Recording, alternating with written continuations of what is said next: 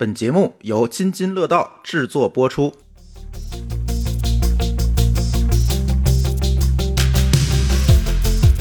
各位听友，大家好啊！这是一期科技乱炖啊。今天我们节目的录音时间是二零二二年的六月四日。今天我聊一下这些退出大陆的海外服务们啊。最近我们看到了很多的呃海外的服务，慢慢的这个要退出大陆。其实这几年其实一直有这样一个趋势。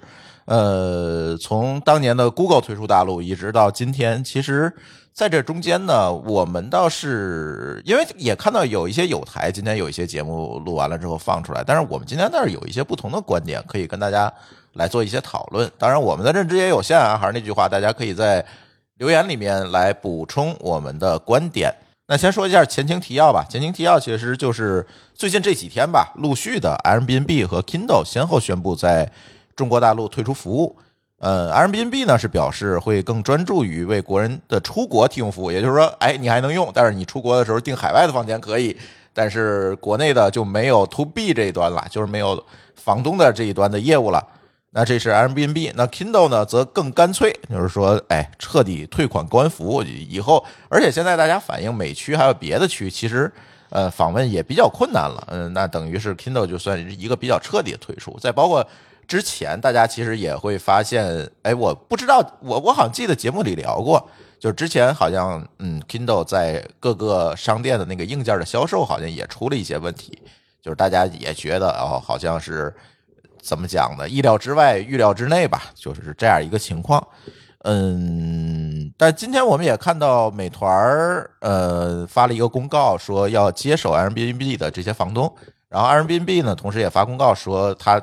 对这个国内的民宿的服务去开了一个接口，呃，能够去同步这些房东的数据，能够让这个房东做更持续化的，后面他还能在别的平台上继续的经营。那这是一些前情提要。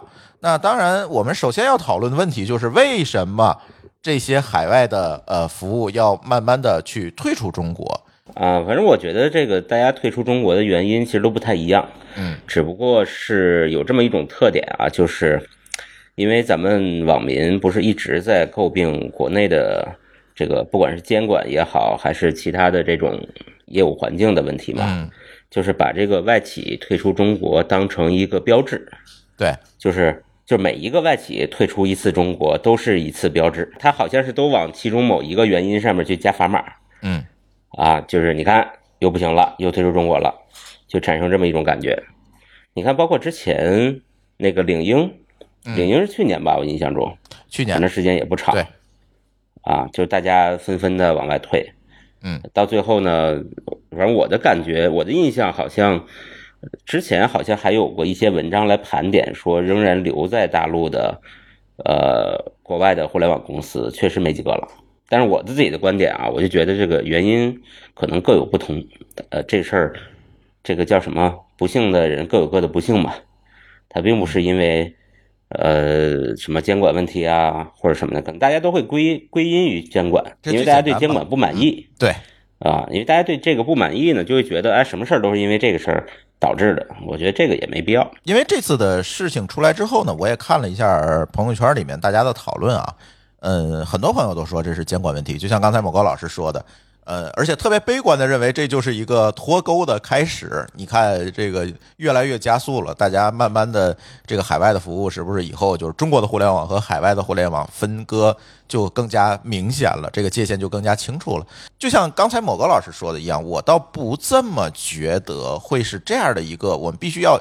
哎，一致化的去归因都是监管问题，都是这个什么这个审查的问题等等这些问题，我倒不觉得应该这么去做。我们还是要静下心来去看一下每一个个案它背后的原因是什么。而且特别有趣的是，这次的这些互联网公司都是一些服务型的互联网公司，Kindle、Airbnb，其实他们并没有在国内监管语境下。呃，显得比较敏感的这个内容类的业务，或者是社交类的业务，准确的说，他们是工具型的业务。工具型的，就是服务或者是工具型的业务。对，对。呃，所以呢，并不是说都一样。你看，之前 Google 推出中国，我们知道它是一个内容型的业务。那么呢，LinkedIn，LinkedIn 的情况比较特殊，我觉得可以单聊啊这件事情。但是你看 Airbnb 啊，呃，Kindle 啊，其实都是服务型或者我们叫工具型的业务。当然，有的朋友。会不同意啊，说你看 Kindle 上不都是书嘛？那还是那种。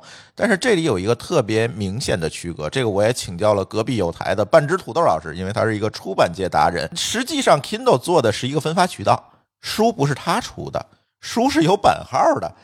是经过这个我们出版部门的许可的印刷出来的书，它才能电子化在 Kindle 上去分发。这个东西是完全不一样的，所以它更多的我们还是把它归结为是一个工具型的公司或者叫服务型的公司，所以它不太一样。他们只是服务渠道吧，不是不太是。内容，当然，Airbnb 也同样啊，它更是服务属性，而不是内容属性的，就完全就没有内容这这么一说嘛。所以，所以这个跟当年 Google 推出中国其实不太一样。我看那个呃爱范的那个文章说，其实中国的这个收入在整个 Airbnb 全球收入只占大概不到百分之一，对，很低。嗯，对。那这种情况下，那可能对于 Airbnb 来说，那可能是一个。怎么说？就是把这个业务会做缩减，呢我觉得也是一个正常的一个考虑。而且它受疫情影响也会比较大吧。对，因为因为可能它对于它的上海、北京，这也是它的一个重点的地方吧。嗯，对吧？那那如果这两个城市这么说，比如说，比如一个月、两个月都没有人入住的话，对他来说可能也会很怎么说，也会很焦虑，对吧？所以我觉得可能这回的一个问题就是疫情的影响的一个。怎么说？一个延一个延伸吧。那那个 Kindle，我我个人觉得说，其实之前我记得是有个人送，就是送给我一个 Kindle，嗯，就那个啊。然后呢，我记得我当时用了一下，就是那个所谓的那个背那个背光，实在是让我受不了。啊？为什么呢？我记得我在节目之前讲过，还被舒淇嘲笑过那个读音嘛。那是前是前年吧，还是哪一期咱们聊过关于那个自媒体的时候，好像聊过这个话题，但是只是一一句带过。但我当时的一个情况就是，我因为那个背光我不适应，所以我就没有再用。而且我当时好像看了一眼里边的书，相对来说都可能不是我想看的。那我觉得说，可能我就包括你们和周围人都就都会说说，Kindle 可能在国内没有真正把这个事情往国内上面去真的去贴近。另外呢，就可能还还有大家总说的说，因为手机现在变大了，个人是确实是不太想既带个手机就带一个电子书的。那可能我更愿意说，呃，两个东西二合一，因为我我又不需要吃泡吃泡面，对吧？对对啊，所以说那它对我来说更，所以那个 Kindle 可能弄完已经不知道叫我扔哪去了，可能打开用了两天，然后就再也没有用用过。嗯，我记得我们呃下就好像去西雅图时候参观过那个 Kindle 那个，对，说去亚马逊参参观过那个产品墙，对，确实他们出了很多代，但是呢。你这个电子的，虽然这个东西它做的再精美再怎么样，可能还是要看内容，对吧？你的内容得丰富，对吧？大家哎听别人说的一本书，你在这一搜这就有，那对你就有用。但是如果大家说的书现在看来都没有，那你可能对这个东西你的吸引力就会变小。嗯嗯，那它是不是里边是不是都是一些比较陈旧的书？那那如果是这样的话，那确实可能对于大家来说就没有没有吸引，因为书我觉得在大部分时候的情况也是读新不读旧，嗯，对吧？你总不能说现现在都二零二二年了，你非得去读二零二零年的书吧？对，这个其实是一个蛮难的一个问题吧。这个一会儿咱可以展开聊啊，因为今天我们在录音之前也征集了一下听友们的提问，我们的听友冷水煮面也提到。他说：“想让嘉宾讨论一下这两个退出中国的服务，是因为竞争因素多一些呢，还是因为监管因素多一些？”而我觉得啊，就是刚才某高老师和老高也说了这么多，我是觉得在中国可能我们只聊这两个服务啊，这两个服务有可能是竞争的因素更多一些。来促使了他有退出的这样一个行动。刚才老高说了这个 Kindle 的这个内容丰富度的问题。当然了，如果我们深究这背后的原因，那当然我们要引入到比如说这个书号啊、出版规则呀等等这些更深层次的问题。但是表象出来，我们就会发现 Kindle 其实在里面会存在一个内容不足的一个现象。它的但是它的内容不足，并不是因为。Kindle 的内容不足，而是我们本身书籍供给的内容的多样性就没有这么丰富，所以它导致在国内用起来就是一个相对来讲有一些鸡肋的功能，或者是说，呃，授权。我们其实曾经跟我们的一位嘉宾讨论过，说把你的书是不是能够把电子版的授权给我们，我们把它做成音频的节目来助帮助你的这个书变成一个，比如播客节目或者一个有声书的内容，来帮助你通过音频的形式再再做一次出版。那最后嘉宾给我的这个答案是我跟出版社签的时候，出版社就要求把所有渠道、所有内容形式你都要授权给我，我才帮你出这个书。所以这个时候就导致了说，我去拿下这个作者的版权，其实是相对来讲比较难的。而在中国有书号啊等等这些资质的这个门槛，就会导致这个内容你就很难说，我把所有内容电子化。包括亚马逊上面，它以前有那个无限阅读的那个计划，你会发现里面。都是一些比较鸡肋的书，说实话，都是比如说老书，或者是引进的一些引进很多年那些书，村上春树的那些书等等，都是这些。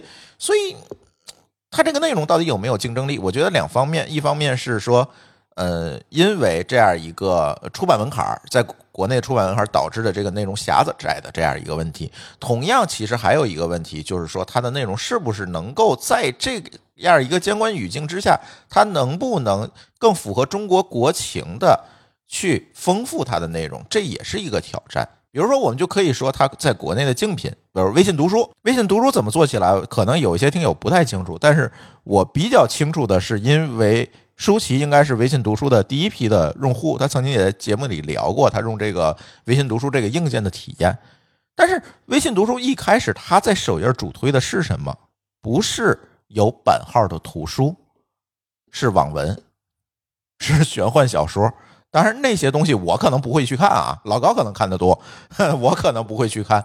但是，往往他通过了这个办法，吸引了更多的用户出来，这是最大的一个不一样的地方。他更愿意去接地气儿、务实的去做一些事，但是。亚马逊做的就是图书出版渠道这么一件事儿，但是在中国，它符合不符合这个实际的国情，这是一个挺大的一个问题。我们今天也看了一下数据哈，呃，二零二一年四月二十三号发布了一个全国国民阅读调查成果，中国的国民人均纸质图书的阅读量是四点七六本，纸质的哦，电子书的阅读量是三点三本，比我想象中要多。嗯，因为我知道我很多认识的人家里真的是没有一本书都没有的，除了课本啊。嗯，我不知道他这个调查有没有包含课本、教材、字典、工具书，应该是应该是不包括。在节目录音之前，我在朋友圈里发了一个调查，我说多少朋友是看到了呃 Kindle 退出中国这个事情才想起来你还有一个 Kindle。其实我看了一下，我不完全的统计，在我朋友圈里至少百分之七十人是这么看的。就是真的是 Kindle 退出中国之后有这条消息，我终于把 Kindle 拿出来充上电，我再打开的一次，百分之七十的人。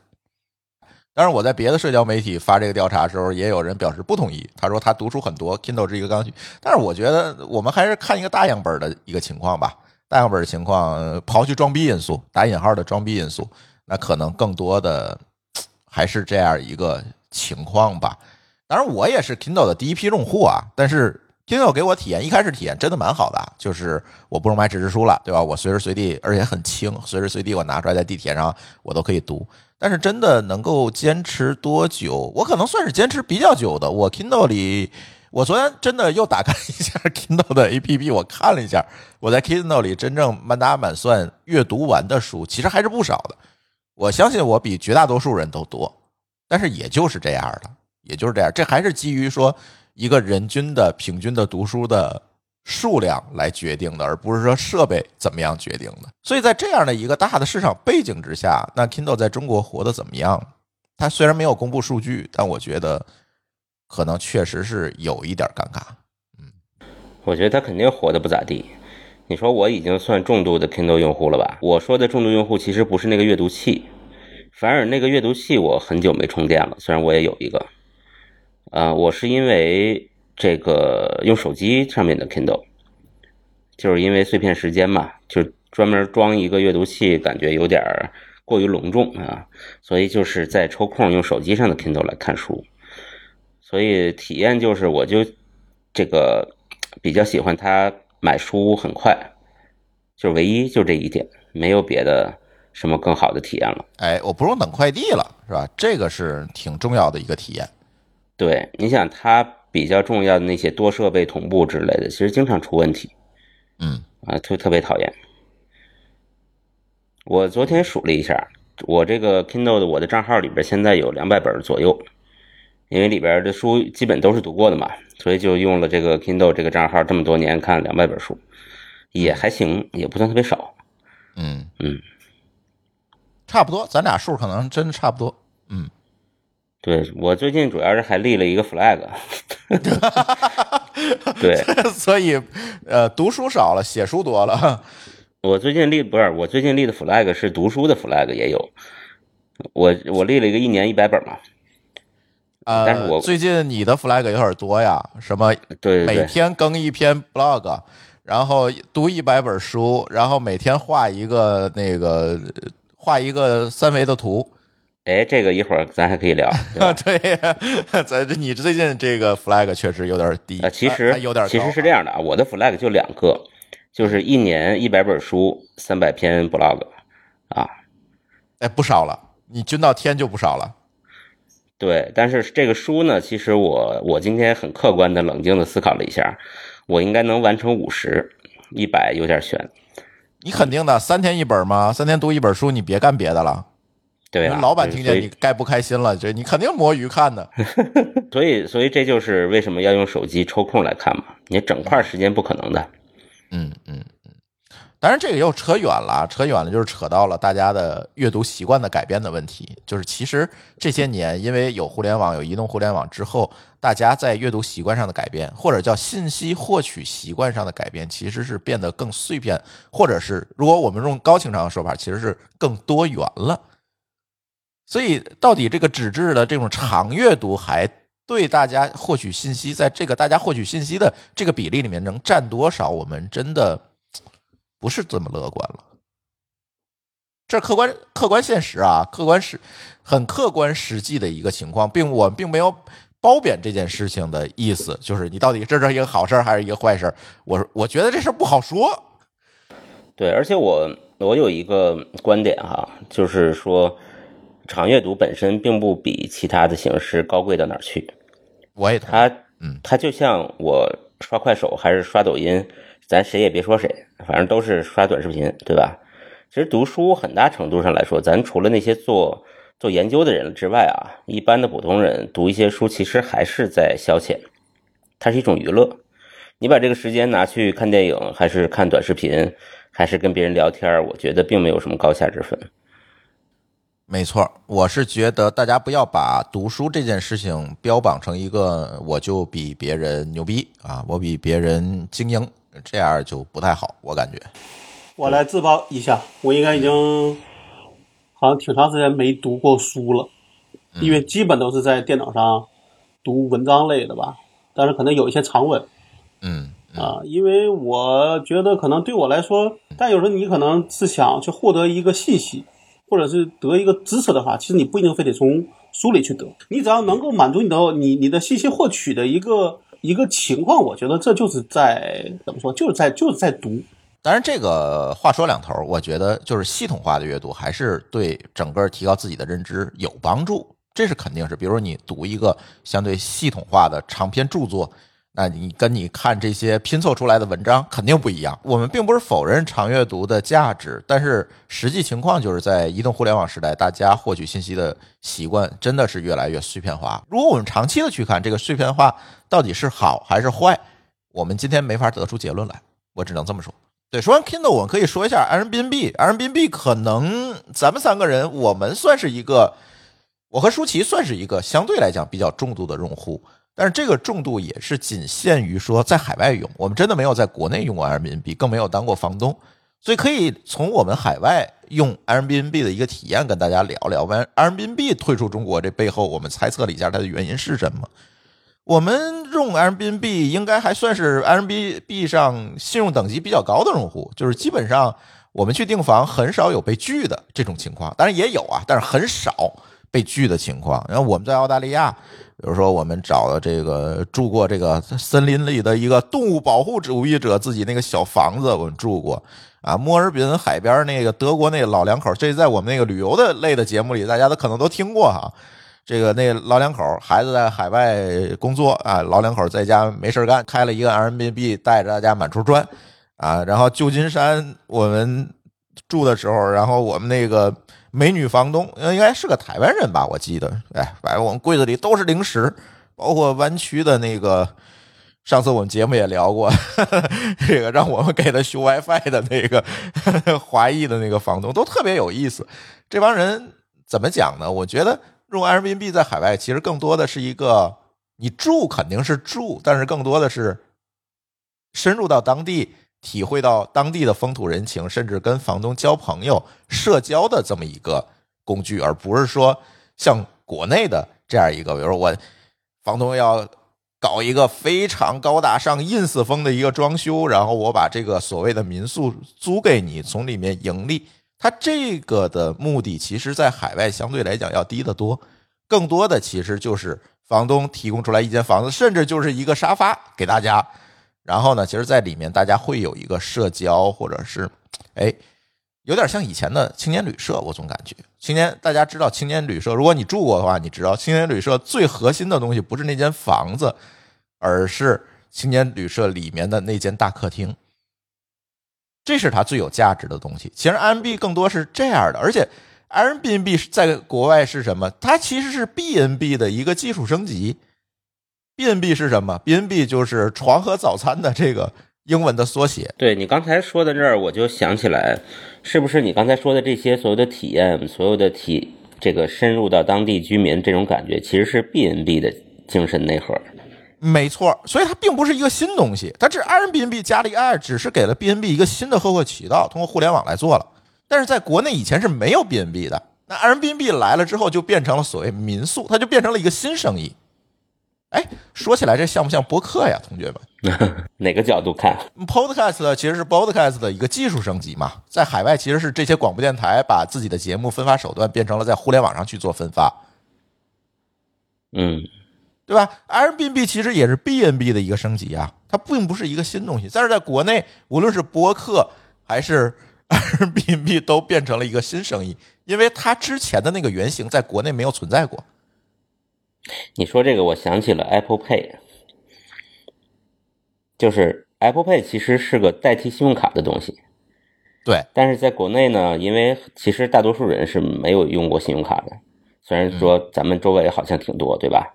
嗯，所以 Apple Pay 大家也没没觉得这个东西有什么用。嗯，对，所所以大家还是扫码，觉得这更方便。对，讲 Apple Pay 这个事儿就更奇怪了。这个咱咱再挖个坑，回头再讲吧。呃，支付这个坑其实挖了很久了，回头再讲。它跟内容传输的这个渠道或者叫媒介渠道可能还有一点点不一样，因为它这个生态更加复杂嘛。对，其实我想说的是，不一定 Apple Pay 啊，就是很多在。比方说，美国或者硅谷，他们发明的新的东西、新的模式，其实是和它过去几十年的社会上的某一些另外的东西形成替换效应的，是一种升级。对，对。但是呢，可能放在中国社会呢，过去那个东西没出现过。嗯。呃，这时候空降了一个升级的东西，就水土不服。对，因为它带来更多的风险和不确定性。以前在海外呢，它这些风险和不确定性在长期的这个提供服务的过程当中，它已经消消散了，或者是大家已经有了一些解决方案或者是共识。但是在国内，它变成了一个新东西。那以前过去几十年甚至几百年间的这这这些事情，它要重新的来一遍，那这个时候就带来了新问题。这个我觉得是。现在来看，我今天只聊 Kindle 和 Airbnb，我总觉得这个可能是这些海外的服务型的公司在国内水土不服，相对来讲比较重要的一个原因。民宿这个东西，可能和酒店行业有点像。哎，对，你可以从你酒店的角度聊聊。对对，我我对酒店行业算有有一点了解，不是很多哈。就是我们知道，酒店行业其实在国内是一个监管非常严格的这个这个行业。可能大家有一些细节，大家一说就能感受到。就是大家在比如说携程上订酒店的时候，会有一些酒店后边有个括号写着“内宾”，这什么意思呢？就是不能接待外国人啊。然后这个大家住酒店的时候，如果你要上网，你会发现你需要哎弹出一个页面，你要填手机号啊，这个验证通过了，你才可以访问网络。这些东西呢，全都是呃，包括后来很多年了啊，其实最早还没有，就是很多年了，就是要酒店要必须要实名登记，拿身份证，后来甚至还要扫脸，对吧？就是我们整个的这个社会啊，还是倾向于控制大家的流动。虽然说现在不这么不能这么讲，但是所有的手段呢，还是说我要发现流动的这些人，我要知道他们是谁，知道他们在干什么啊。所以民宿这个业态其实是有点擦边的，或者说在缝隙中成长的。你会发现，那如果说作为中间的这个对接的平台，它没有，他如果还是像在国外那样子，他做的事情很少，他只是做一个信息的流通。那很多事情呢，其实解决不了。那如果他要做的多一些，比如说他要去解决两头的信用，解决中间的这些呃实名之类的问题，那他的运营成本又会增长很多。这其实可以认为是跟监管有关系，但是不是特别直接的那种关系。比如说我们说民宿这件事情来讲，呃长久以来是打了一个擦边球，就是在。比如说住宿登记这件事情，其实是在中国是法定的一个义务嘛，你提供者是一个法定义务。但是住宿登记这件事情，在民宿里面其实被淡化了。呃，这些东西呢，都有赖于各地的监管。比如这个地地区的啊，有关部门说你这个民宿要纳入监管，那好，你必须就要纳入监管。有的地区呢，可能就管不了这么多，那也就那样了。比如说我们前几年去丽江啊，住这些客栈。你会发现没几个登记身份证的。说实话，这几年什么情况不知道了啊。没不登记身份证也得扫健康码了，反正对，反正就就你反正就就大家都是在这一个缝隙当中经营，这也是中国的一个国情和特色了。就是新的东西，大家通常都是在缝隙当中经营，然后我们再去寻找一个更好的监管手段。这个也确实是存在，但是 M B B 而言呢，它作为一个海外的企业到中国，难免就会会跟这些。合规问题来进行一些碰撞。对，通常来说呀，成功的企业是这么做的，就是它在业务落地的时候，一定会在一个政策的缝隙里。对，然后呢，它猥琐发育，当它发展到一个变成一个不可忽视的一个商业力量的时候，嗯，他会寻求跟他讨论来了。对，他会主动寻求和监管部门的对话，然后在里边争取政策空间。嗯，这个时候呢，他。不管是他作为行业的领军者，还是也好，还是说他为了只是为了自己也好，他其实就可以把这个夹缝变成一个正常的一块空间了。嗯，但是呢，我怀疑，非常怀疑，国外的公司其实不是这么想事情的。嗯，就是说他们可能这只是可能啊，咱们节目里瞎猜，就是他们可能习惯于国外那种法规非常非常稳定的情况。嗯，就是我首先寻求合规，对它，它不存在一个夹缝，并且把夹缝撑大这么一个预心理预期。嗯啊，所以说当当他撑这个夹缝，他一定会跟监管来回扯，对吧？如果是一个国内企业很懂国情的话，就我就拼命扯，扯来扯去的我就赢了。但是他一遇到这种压力呢，他可能就收缩了，嗯，他就后退了，甚至说监管可能提出一些不切实际的。管理意见、管理要求，他就遵守了，结果他的成本就超高。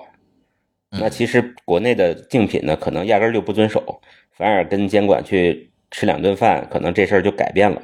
这个这个，你说你说它是国情吗？它也是国情哎，对，它就是国情，它就是国情的一部分。真的就是实际情况说出来呢，在节目里说出来也很有可能大家会说我们政治不正确。但是实际操作当中不就这么一回事儿吗？我至少在携程的民这个民宿里边是翻过一些，但我觉得里边大部分或者说至少有相当一部分已经变成那种专业的，就是说他至少有几套房的这种怎么说？专业房东对，就专业房东了，甚至有一些他就是公司，然后把他的这种可能不太符合酒店要求的房间都放到民宿里边来了。嗯。我举我举个例子啊，比如说我们假设想租个复式，对不对？嗯。但你知道酒店里是没有的，对吧？对。你你见过哪个酒酒店里有有复式呢？没有，只有民宿里有。但是呢，如果说你比方说有两对夫妻，他关系比较好，他就想住在比如说楼上楼下，对吧？这样呢，可可能平时吃个饭啊，对吧？喝个酒啊，他比较方便。那这时候他只能去民宿里找，嗯嗯对吧？但是民宿它就有一个参差不齐的问这个问题。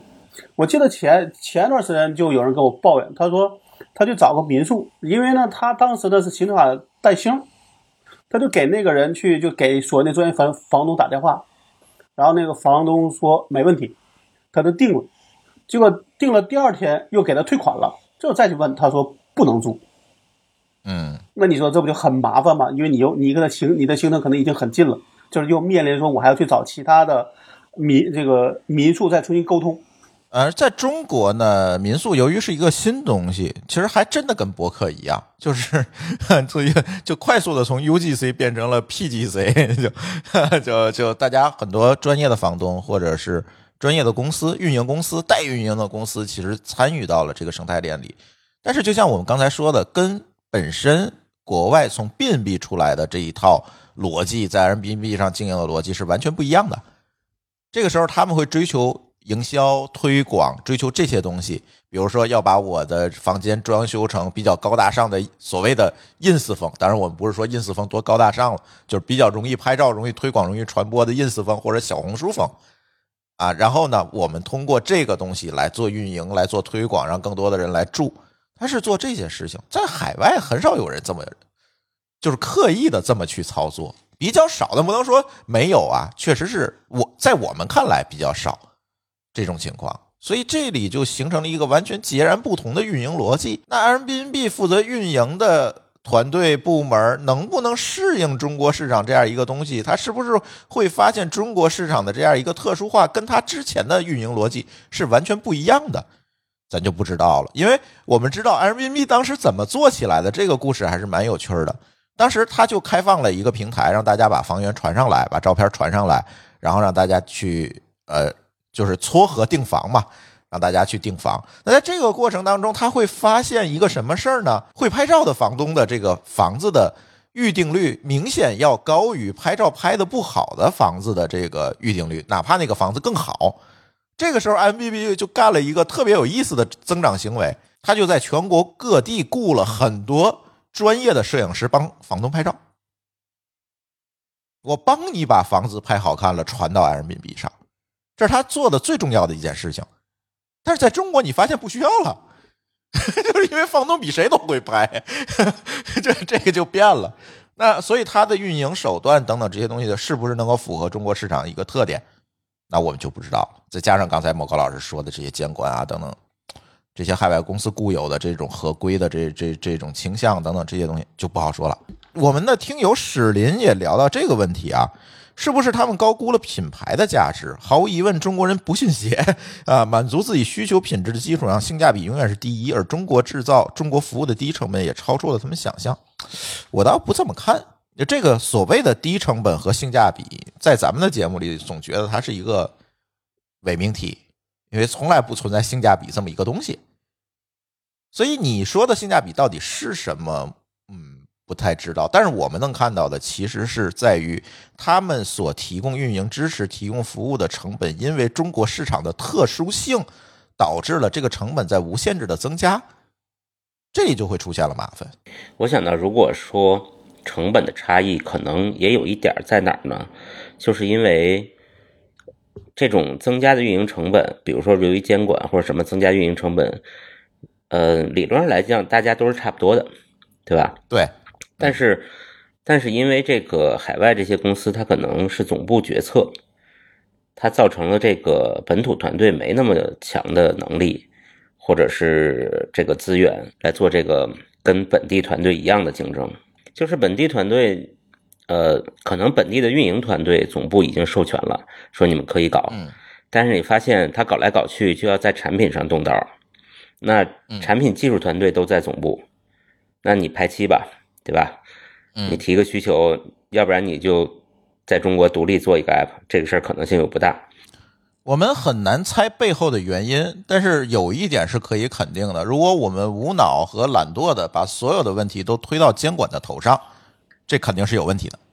对，你看我们在今天这样的一个日子还能这么讲，证明我们还是很客观的啊。对，我个人的观点啊，就是说监管这件事儿，它不是一个蒙着眼睛的监管，它同样是要听从业者和市场声音的，就看你以一个什么样的姿态去和他沟通、和他对话。其实我们很多推出的监管措施措施都是他们商量出来的，就是被监管者和监管者商量出来的。对，其实如果绝大多数的措施不是蒙着眼干的。对，如果你觉得来了一个监管措施对你来说措手不及，把你的行业、把你的业务干掉一半，甚至打趴下了，这只能说你前面的工作做失职了，就是你没有去积极沟通。这些监管部门的人不是我们有的时候想象啊，这些非常官僚的官老爷，其实不是的，他们也愿意跟大家交流。嗯，比如说有一个非常好的案例，不就是苹果吗？对呀、苹果你看人干的多好，嗯，所以不一样。我觉得嗯咱不能说来了一个事儿，咱就往里一归因，好，监管干的好事儿，这这也不对。嗯，关键是他对你去做事情没有任何帮助。我觉得还是要看他背后的这些原因，他为什么？因为毕竟你别管是作为一个创业者，还是作为一个职场人，可能更多的你要看背后的这些东西，而不是我们简单的去做归因啊，去在朋友圈里发泄一番，然后我就结束。这这那这个信息对你来讲就是一个无效的输入，没有用，因为你并没有通过自己的思考获得了输出嘛，对吧？就痛快嘴这件事儿，谁都会干嘛，这但是它没有用这件事儿。对我我想说的反而是这个。当然，关于 Kindle 呢，我们有一位听友叫卫星也提到了，呃，他说关于 Kindle 退出中国，他的一点感触：Kindle 进入中国以来并没有赚到钱，原因是多方面的。首先是它的产品和运营受制于总部，对市场或用户的响应不及时。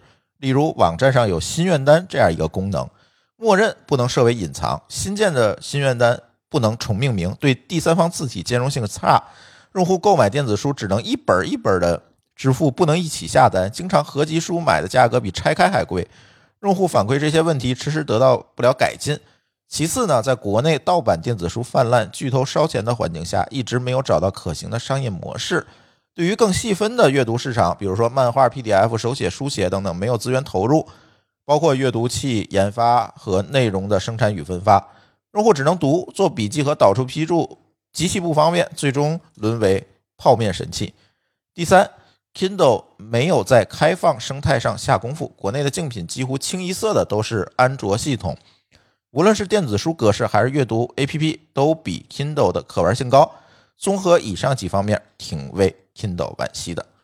这个也总结了刚才你们二位提到的这个问题，就是这种响应的问题，跨国团队的响应。其实这是 海外公司一贯以来的这这是这个毛病，一直是这样。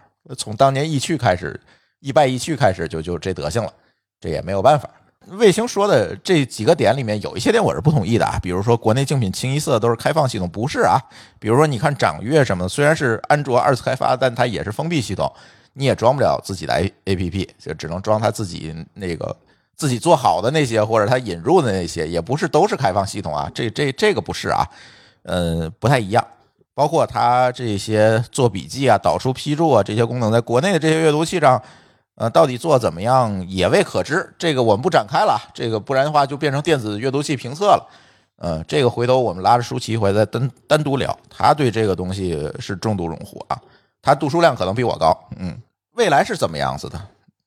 海外的互联网公司，别管是内容型的还是服务型的这些公司，到底在中国的市场的未来会是怎么样？因为我们现在知道还有大量的。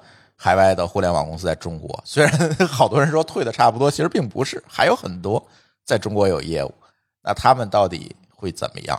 你看，有很多什么印象笔记、AWS、微软云 等等这些东西，包有 to B 的，也有 to C 的，其实还有蛮多的。那他们在中国会怎么样呢？我个人觉得啊，就是有一些，比如像像那个微软云啊。这些呢，我们也用，因为我们想做一些探测点嘛。其实我们是跟微跟微软啊，跟亚马跟微软、跟亚马逊、跟那个呃 Oracle，其实都去谈了。但他们的问题就是啊，他们因为云的一个特殊性嘛，所以只能是走代走代理商和在国内授权那个方案。所以他们的方案就会有，他有时候会比较死板，就反而是说，呃，就是因为我们想开发票，所以才不得不去找这些代理商。但代理商呢，也不是说他他的态度不好，他有时候他也只能是按照所谓的既定方针办，这就很麻烦，对吧？比如说，我们希望说能够有的时候希望能够按月这个来来付款，但有个公司他他他说你得先充值，他说我们的规定就是就是这样，啊，这充值这事儿就非常烦，呃，就是，你没法对，你财务没法处理这个事儿也。就是很麻烦呀，因为你比啊你比如说你要比如说我假设我这个月，比如或者我充了半年的钱，但他用的快了，他什么时候比如说钱没的时候或者快没的时候，那我再想想充值可能就很麻烦。那万一服务对被停了呢？对吧？嗯，这个就财务摊销也特别复杂。但至少我是知道说，可能有的时候还是说很多公司拿着国拿着他在国外成功的样子复制到中国，那这样就有时候就会很就对我们来说可能体验并并不好，对吧？而且你想啊，每个国每个国就是说咱们咱们咱们不说其他国家，就中美可能很多时候，比如说细节化各方面差异很大，你拿着美国现现在的东西来给中国中国的企业用，那可能这边就是并不适应，对吧？就咱就是说这个说的中国的最好的这个软件是什么呢？Excel，啊，对吧？那那这样这个时候你你你给一个公司还只会用 Excel 的人去用一个再先进的东西，他也不会适应。那包括还我我觉得还有一个问题就是，中国的公司很多时候是因为它竞争太厉太厉害了，所以它的方向是对的，但是因为竞争厉害，它没有时间打磨细节。嗯，但反而呢，国外公司是说我的方向已经定了，所以我会花很多时间去打磨细节。但是你细节对了，你方向错了。嗯，那这时候你会发现说两边各有各的问题。你你用的中国的东西呢，你会觉得它细它的细节很烂，因为它没有时间打磨，对吧？天天都是在呃改新版发新版。国外的东西呢，就是哎细节很好，但它不合用。嗯，没错。那这个时候你你就这个就很尴尬。是这个其实就是还是国情或者市场的这个感觉。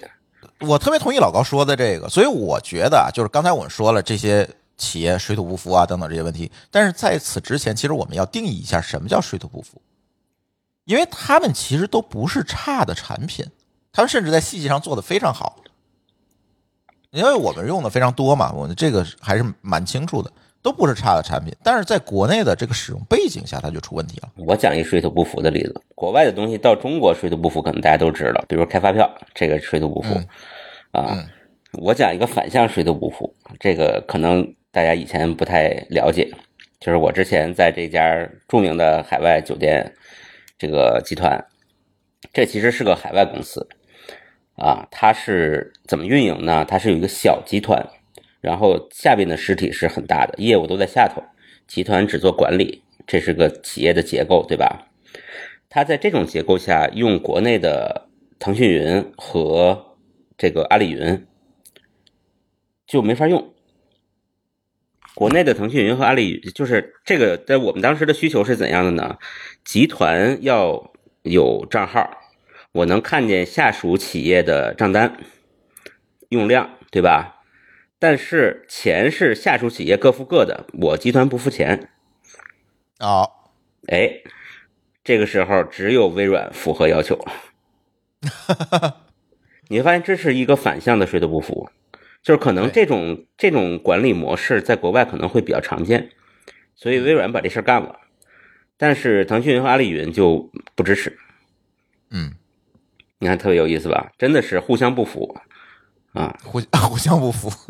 对，呃，肯定会有这种情况，因为你看之前前几天我跟原汤化原石聊那期节目，其实也聊到，就那期节目聊移民的，就在讲这个文化背景这件事情，其实是蛮高的一个门槛儿，不是你移民出去了马上就能 get 到了对方的这个文化背景，产品也一样啊，产品别管是海外的产品进到中国，还是中国的产品进到海外，一定都会出现这种使用习惯啊，甚至是文化上的一些冲突和问题。还蛮多的这种事儿，而且我觉得国内企业也别沾沾自喜。你这个说国外水土不服，你先看看你自己，你自己这产品细节啊等等这些事儿，你要赶上的东西太多了。这里就不得不点名批评一个公司，这个公司叫得到，就是 Kindle 退出那天开 那天就弄了一大字报说。哎，我们要什么？就是 Kindle 走了，我们来了，就那这个意思吧。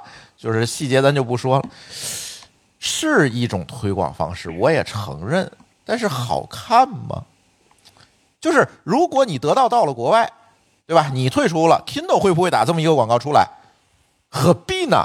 为什么大家说替代品是微信读书而不是得到？而得到推出这么一个东西来，微信读书并没有推。我就觉得不够大气，不够大气。不够大气，挺愁的。我现在特别明显感觉说，咱先别说跨国的这种文化差异了，嗯，你现在去跟一个大学生一块生活一个月，你看看你们俩会不会擦出一一堆火花？不，应该不叫火花，叫火星子。呵你这属于代沟。对，对哎你这叫代沟你想啊，就跟我们在我前年在长沙吃饭，对吧？嗯大家就聊说我小孩啊，对吧？这时候你会发现说，包括招这个招人啊，就聊点儿，你会发现说，其实大家很明显，就是你这个年龄，比如我们也快五十了，你现在他拿着你的年龄去面对一个哪怕刚毕业、现在校招的人，你去跟他聊说，比如你要你要干的事儿，那可能就会发现说，可能是不一样的，是很不一样，跟你的年轻的时候是不一样的，对吧？二十年前的你，把把就把你和他和把你和现在的大学生拿出来看，可能真的差异很大。我觉得啊，这个问题呢是一个互相都要谦虚谨慎的问题，对，对吧？不是你老了，也不是大学生比你年轻，他想的多，而是我觉得这是要互相谦虚谨慎的问题。这我想起来，那天我在极客上看一个帖子，我还回了，就是那哥们儿说，呃，飞书会打败 PDF 这件事儿，就是我说这个前门楼子胯骨轴子，这哪儿也不挨哪儿的，怎么提出来的？关公这个问题关公战秦琼啊，啊，就就无论是场景、方式背后的承载、目使用全不一样，他就怎么得出这个结论？那就是一个大明显看出来就是一个刚毕业大学生，或者甚至说没毕业大学生去讲的。呃，他觉得新的东西一定会打打倒旧的东西，打败旧的东西，我觉得挺好，有这个锐气挺好。我我我们刚毕业的时候也这样，呃，但是是不是也要看一下经验？我我有一个观察，就是没有走走出校门的这个学生朋友啊，嗯通常会比较上清主义，就我过去提过这个概念，对吧？嗯就是说他这帮人现在开始谈呃商业模式，谈这些非常宏观的东西。这个呢，这个听友里边有这样的同学，这我建议警惕一点儿啊，因为其实离得太远，会让自己有的时候吧，感觉有点不接地气，或者是真正在开始工作的时候就就会面临这个各种各样的挫折。挫败感，对。对，是，这我同意。哎，扯扯远了，扯远了。还有一个朋友给咱留言，这个留言我一定要读一下啊。呃，我们有个听友叫小刀，这个小刀是谁呢？他自己就是 AWS 的员工，中国的员工哦。他他给咱分享了一个他说非非常搞笑的一个事儿，说今天下午两点啊，看到 Kindle 停止运营的邮件，本来没啥感觉，毕竟跟我们业务关系不大。但是三点多又收到我们业务线 VP 的邮件，强调了 Kindle 停服是他们的事儿，是正常的业务调整。重点声明了 AWS 在中国的战略会一如既往，会继续加强投入什么什么什么的。看完就把我们这位听友乐坏了，估计老板也想到了，大家可能会有什么负面想想法，是不是 AWS 就是下一个了？还专门安抚了一下他们。反正这些事儿说回来吧，今这一期节目呢，其实没有特别追热点，我们几个人也是想了想才录的这期节目。第一个，我觉得大家不要简单归因；第二个，作为个人面对这些海外服务的这种退出啊等等这些事情，我觉得，第一，你如果是在国内做产品的，跟他们恰巧产生了这个竞争的作用，不需要沾沾自喜，因为国内产品确实离人家的那一些细节打磨，客观来讲离得还是蛮远的。那如果你不是在这在这个领域工作的同学呢，我觉得也没有必要灰心丧气。我是觉得还是得多看看别人产品怎么做的，就别形成这个信息茧房。我华为最牛逼，这这是最最讨厌的一个事儿，对吧？所以带入人，而且你得带入人家的使用场景去分析，你别坐在这儿，你拿出来一个海外的产品，你分析，哎，这个东西总不能开发票嘛，垃圾，不是这么回事儿，对吧？你得带入人家的使用场景和这个需求去分析这件事情，你才知道人家在细节上的打磨是为了什么。这个东西是特别重要的，你别先入为主去想这个东西，它退出中国了就是一个垃圾产品，就是没做好，它再退出中国，不是这样，真的不是这样，就就别一锤子把人家砸死，这个没有必要，自己务求谦虚谨慎这件事儿。而且我是觉得，尽可能的还是用最适合自己的工具和服务，而不是先想这个服务是国内的还是国外的。当然，你有特定的需求咱除外啊，比如合规啊等等这些需求咱除外。所以，嗯，我觉得还是大家本着一个开放和平常心去看这件事儿吧，而不是要在心里把这条线画的越来越深。什么是海外的，什么是国内的？而且我现在最讨厌一句话就是把海外互联网叫成外网。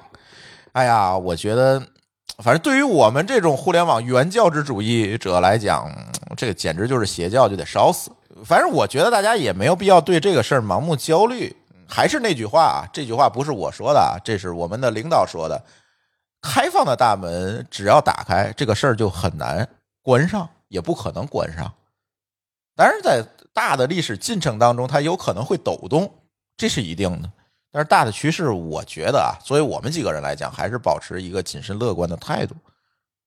不然的话，关门那个人，我觉得肯定会遭到反噬。这件事儿已经没有办法逆转了，所以大家也不要因为这个这些个案去过度的解读、过度的焦虑。因为 Kindle 退出之后，因为也是正好赶着疫情这个事儿，反正这些事儿都集中在一块儿了，我看大家都挺焦虑的。我觉得也没必要。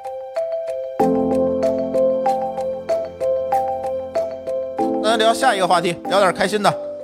六幺八到了，是吧？得给大家放放毒了。我们很少推荐东西在节目里，但是这次呢，可以给大家推荐一个东西。这个事儿怎么来的啊？有一天啊，王大夫跑到我那儿说：“你知道现在三 D 打印机都多便宜了吗？”我说不知道。然后他就扔给我一个链接，我一看，八百七十块钱一台三 D 打印机。哦，我说现在这东西这么便宜，因为我上次接触 3D 打印机可能还得是十年前了。当时那个 3D 打印机，第一它打的也不太好，二一个还齁贵齁贵的。我说什么呀？当时我就看一眼就扔那儿。哎，我说这么便宜，是不是买不了吃亏，买不了上当？我就买一个试试吧，对吧？然后呢，我我就跟王大夫拍着胸脯，就跟王大夫说：“你甭管了，我送你。”啊，就八百多块钱嘛，咱就当成王大夫给我们修手机的工具了啊，当成给王大夫买的工具。王大夫甭管了，我给买。然后，哎，我就给下单了，下单完就送来了。这一送来不了得呀，还挺好用。我现在天天在在我们群里看你们在这在这秀这个三 D 打印的，哎，就挺好用的，就是它的打印精度跟十年前完全不可同日而语了。而且现在它生态链丰富了，就是比如说各种各样材料都有了，从塑料的、那 PLA 的、可软的、硬的、碳纤维的、呃发光的、夜明的，反正各种各样都有。那材料也丰富了，然后生态也丰富了，呃，机器也没有以前这么难用了。哎，感觉这个东西还不错，然后我就试着打了几个零件，感觉精度啊、可用性啊都蛮不错的。然后呢，我就把这个消息高兴的发到了群里，结果某个老师也种草了，说我也要买一台。然后结果他那台现在还没到货，就赶六幺八买的，还没到货。但是呢，还行，说说体验吧，就是感觉这个东西，就像我刚才说的，十年前跟现在的这个东西完全不可比了。现在这个东西有一点可用价值了，就是它打出来模型的精度，我能真正的打一个正经东西拿来用了。这个跟十年前是完全不一样。十年前我觉得也就打一些玩具啊，放在那儿摆在那儿看好好看，即可有意思，就装逼啊，但是它不实用。但是现在，比如说我打一个厨房的工具啊，打一个这个挂钩那个壳子呀，我觉得都能干了。而且它强度各方面，因为材料它也能满足了，还不错。而且呢，现在的 3D 打印机没有以前这么难理解。它虽然还是需要一点点工科的背景，比如说你怎么调参，对吧？你怎么调平？啊，你你怎么去匹配这个材料的这这个温度？因为它是融融化之后去，我买不是那个光固化的，我买的是那个 FDM 的，就是它把材料溶解了之后一层一层堆出来的这种。啊，这个材料融化的温度啊跟强度之间的关系，你稍微有一点知识，或者你网上查一下，你也能用起来。这个不难，就是反正第一天啊，我们就开始从那个 T 站上去下了一些现成模型，就打出来了。还不错，呃，现在软件也好用了，切片软件什么都挺好用的。然后第二天，我和某个老师就开始纷纷的自己画图了啊，这 各种画图，就各种画这个我们想要的东西，比如说给我们家的这个超声波清洗打个支架啊，啊，给某个老师给家里打个这个啊那个呀，反正还打了不少东西。说说体验吧，某个老师。这个，哎，你算是云打印的啊？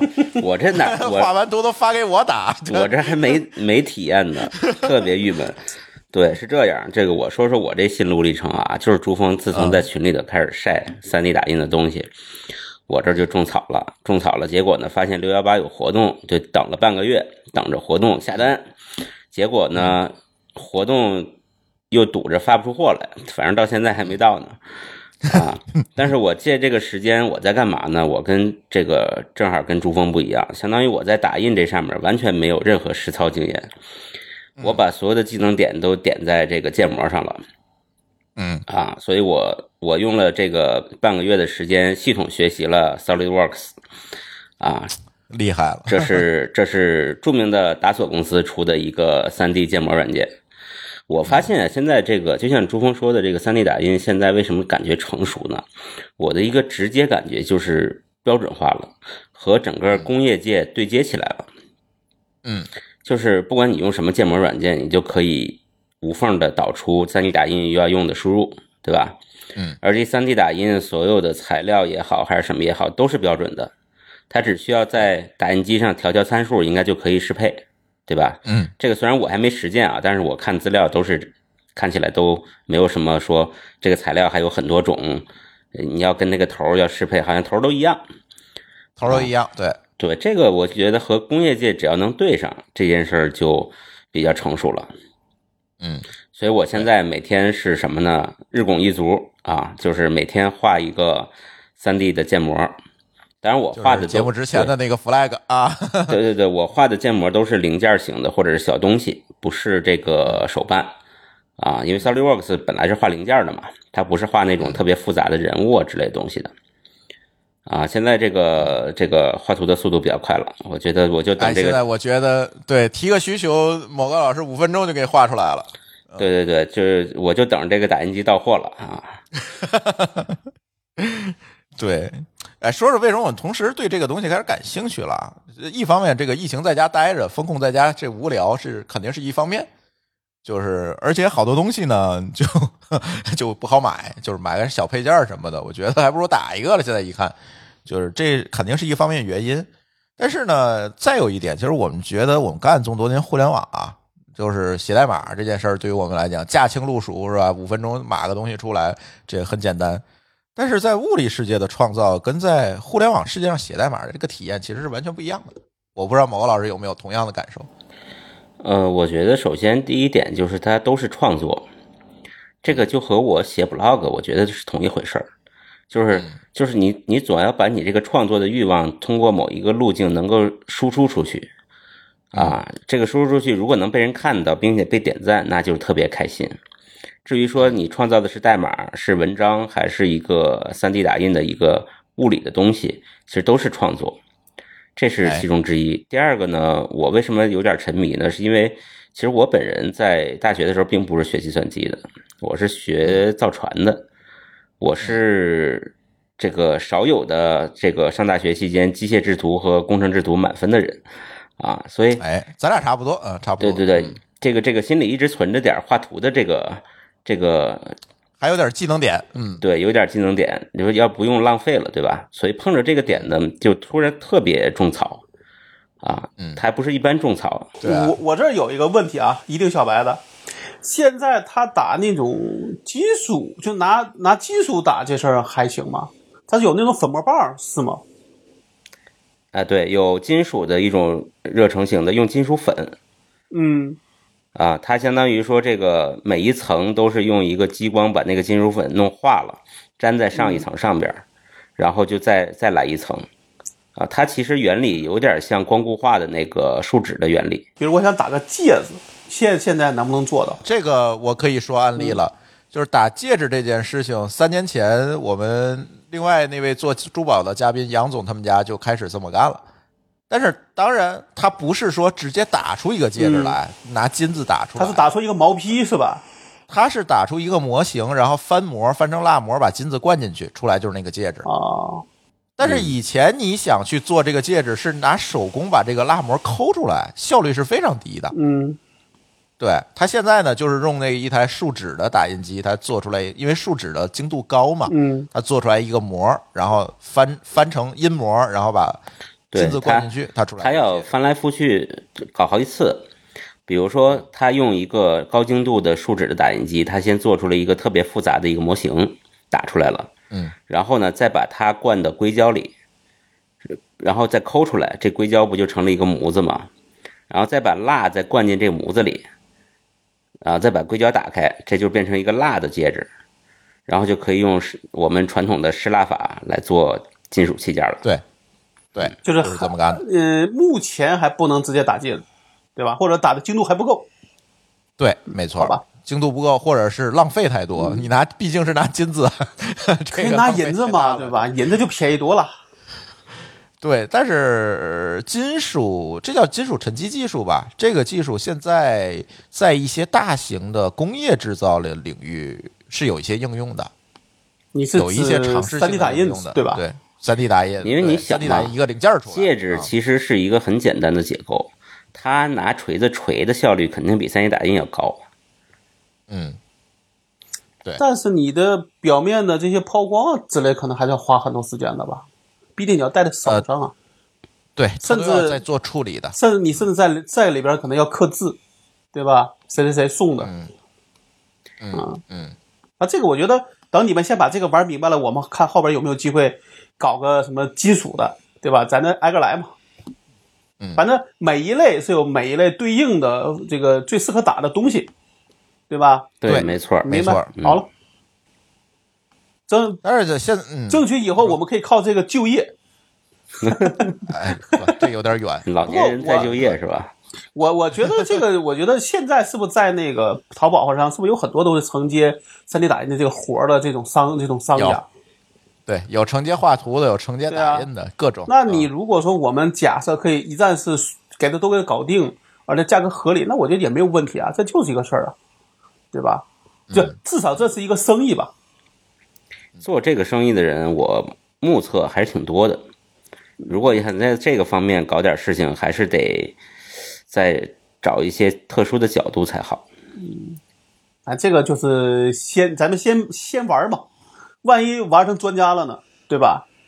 嗯嗯，其实这个事情有一点意思，是在于说他把制造业的技术往前垒了一步，往前推进了一步。以民用化了，以前制造业是什么样子的啊？以前制造业就是你设计一个零件儿，好交给这个车工、铣工，呃，就是所谓车前铣刨这四大工，交给他们，然后他通过各种各样对金属的这个加工技术，从一个铁坨子给你加工成这么一个零件出来。这个中间的耗时，还有中间因为人的这个操作带来的误差，其实是很难去给它精简下来的。就会把这个事儿变得非常难。你看以前的工厂里面，都是你进到厂房里面一排车床，每一个工人都在那儿用手工把这个零件车出来，一个一个的，然后经过检验，好，你这精度没问题，再进到下一工具，这效率是非常低的。但是后来我们发明了自动车，就是我们通过凸轮儿去配合这些刀，去把它做成一个自动的这个切削的这样一个工艺，把这一个一个零件做出来，它效率提高了。但是它的编程难度非常高，因为是纯机械的，相当于你造了一个八音盒，你知道吗？就是那个感觉，就是你 你把那个你要造一堆凸轮去控制所有的刀，这个我上学的时候还专门学过哎，，我也学过，这这非常就是复杂你要拿一张图纸，把它翻译成代码，然后还得用那个破屏幕输进去。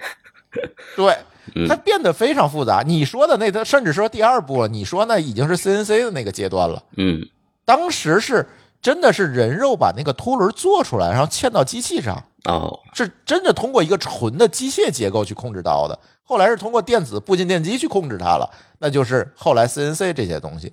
但是效率很低，浪费很大，因为它是一个剪裁制造嘛，就是我把一个铁坨子变成一个圆杆，呃，圆柱体，那这个时候那些材料其实是浪费掉，被切下去了，就变成了废料，浪费也是非常多的。那 3D 打印这个技术其实是一个增材制造，它浪费极小，非常少。然后呢，同时它可以实现一个比较高的一个制造效率，或者一个可所见即可得的一个效率。比如我做一个零件儿，以前我想做一个塑料壳子这件事儿，麻烦了啊，非常麻烦。你别管做多少，只要你量产啊，十个也叫量产。先翻模去，给图纸翻模，对吧？做一个模具，这个模具是有成本的哦，几十万哦。然后我拿这个模具到住宿厂，住宿厂把这个东西一个一个注出来，然后就出现一个事儿：你订十个可能是十万块钱，但是你做一千个也是十万块钱，有可能是这样，就是这个边际效益你没法没法提高。但是三 D 打印，你看现在。比如我打一个，现在我拿它打一个树莓派的壳子，我翻什么模啊？我快递都不用等，它就出来了。能用吗？也能用啊。嗯好看吗？也还行吧，反正够用，它就够了。但是以后随着加工精度的提升、技术提升，它可能会越来越成熟。这个东西，它就对制造业产生了一个比较大的一个影响。别管从效率上啊，从边际成本上啊，还是从这个材料的这个环保上啊，它都能起到一个比较好的作用。就这个是蛮有意思一件事儿，但现在技术还没有这么成熟。比如它精度，就是现在这种打印机的精度只有零点二毫米，它的精度标称的这个误差加工误差零点二毫米，其实这个精度是很低的。呃，你要打一些要比较精细的东西是挺难的。对，材料的种类也不是非常多，还行。嗯，对对，也不是非常多。而且现在也有一些局限了，比如说，还是要求大家动手能力，你得懂机械制图啊，你得会画图，这件事儿可能就难倒了百分之九十的人了啊呃，你只能从网上下一些现成的模型打，或者你在群里找某个老师让他帮你画，是吧？对，只能是这么着。它不是开箱即用，它跟那个呃二 D 的打印机不一样。二 D 打印机你有 Word 有 WPS，你敲进字儿它就能打出来，这个不是啊。再一个呢，材料品类刚才我们说很多，但是它有一个通病，就是它不抗潮湿，稍微一受潮，这个东西就没法用了。尤其那 PLA 的材料，稍微一受潮湿，我这有一盘材料就完蛋了，就是稍微一受潮湿，它打打的那个精度啊、拉丝儿啊等等这些问题就全出来了。所以你得有一个好的一个保存条件，你得放到一个防潮的箱子里啊、盒子里之后，哎，给它保存好。对，基本上对它现在材料应该都怕潮，尼龙是最怕潮的，ABS 也怕潮，反正就是对，还是有局限性吧，嗯，有局限性，但是蛮有意思的，是一个能看到未来的一个东西，所以我们最近就当成大玩具玩了玩。呃，当然我们看看吧，呃，舒淇今天也在跟我说，看看要不要拍一个视频跟大家分享一下。呃，如果大家想看这个视频的话呢，也可以先关注我们的。视频号，我们视频号就是“津津乐道播客”，大家在微信里面可以搜，然后也可以关注我们的抖音号，我们的抖音号也叫“津津乐道播客”，啊也可以都搜到。呃，而且呢，我们已经把上一期的乱炖的一个混剪的视频节目也放在上面了，大家也可以去收看。我也就是把这个乱炖的节目变成了一个短视频，大家也可以去看，也蛮有意思的。最近舒淇在研究这件事儿。对，大家可以去关注我们的视频号和抖音号啊，大家都可以去去看看我们最近视频有没有更新，包括最近罗德，就是录播课同学都知道这公司了。罗德他出这个录音设备，我现在用的录音设备也都是罗德赞助的。他们最近又出了一些新设备，最近也是他请我们去做一些评测，我回头评测视频也会放在我们的视频号和抖音号上，大家也可以去关注一下。嗯，所以建议大家买一台吧，3D 打印机，回头我把链接。我们推荐的链接放在那个，我们也放在我们的这个节目简介里面，呃，然后大家可以看看要不要搞一台，趁着六幺八还没结束，搞一台玩一玩。我觉得最好是你出一个视频版，可能让大家有一个更更明显的感觉。对，回头我出一个，甚至说从一个东西，比如说这个东西我们没有图纸，从没有图纸到你怎么去做编辑到打印。出来有一个比较完整的过程，可能会让很多人可以好，就是比较好的去理去理解吧。对，回头这个视频我们搞一下，搞一下，然后给大家分享分享这个我们发现的这个新东西，也不是新东西了，就是突然发现它的技术迭代了，而且成本下降了，就可以玩一玩了。以前那齁贵的，而且也没什么市中价值，没必要我。印象中那时候好像一个随便的一个三 D 打印机都要几都都要三五千起吧，对吧？所，以以前挺贵的。所以那天我看到你说这东西只有七八百的时候，我自己都觉得，哎，好像这东西确实是比原来就是你的精你的精度变高了，更更加实用了，而价钱却在下降。嗯，对，它就变得更有意思了。期待你们的视频，呃我再看看我是不是到时候也要搞一个。好，当然这期乱炖我们也尝试了一下，让听友提前参与到节目的策划当中来。所以呢，我们在这期节目的之前呢，我们在我们的微信群里发了一个话题征集的活动。那关于 Kindle 和 Airbnb 退出中国大陆的这件事情呢，也有很多的听友给我们留言。这期节目里面我们念到了一部分，但是也有很多没有念到。但是大家留言的质量，我发现出乎意料的高。大家每一个人留言都是长篇大论，非常长，所以我也没有办法完全在节目里念出来。呃，但是在这里呢，我觉得还是要感谢一下大家，也欢迎大家继续参与我们的这个节目策划阶段的这个互动。呃，念一下我们留言听友的名字吧。呃，冷水煮面缺根筋的李老师，小翅膀 K K 史林小刀一阿宋 E L D N I K 卫星中二网友恩图留词老虎爪爪白鸟小南北出口咸鱼哥 Nothing 点儿思考问题的熊，哎，感谢这些听友啊，也欢迎大家继续参与。怎么参与呢？就是加我们的微信群吧。呃，加入我们的听友微信群。呃，加群的办法可以在我们的节目简介里面去点击加群的那个链接，会出现一个二维码。呃，或者可以关注我们的微信公众号“津津乐道播客”，然后回复“加群”两个字。还可以加我们小助手的微信，让小助手直接拉群也可以。我们小助手的微信号是 d a o 幺六零三零幺，大家加完了之后，也可以小助手也可以自动的去帮你去拉群，都可以。然后加入我们的听友群，我们每期节目在策划阶段就会来征集大家的意见和建议。我倒可以发了以后配一篇 blog，然后把大家的留言放在里边。哎，可以，那我把这期节目的留言 share 给你，回头行。那我们的这一期科技乱炖就先跟大家聊到这里，感谢大家收听，我们下期节目再见，拜拜。拜拜。再见。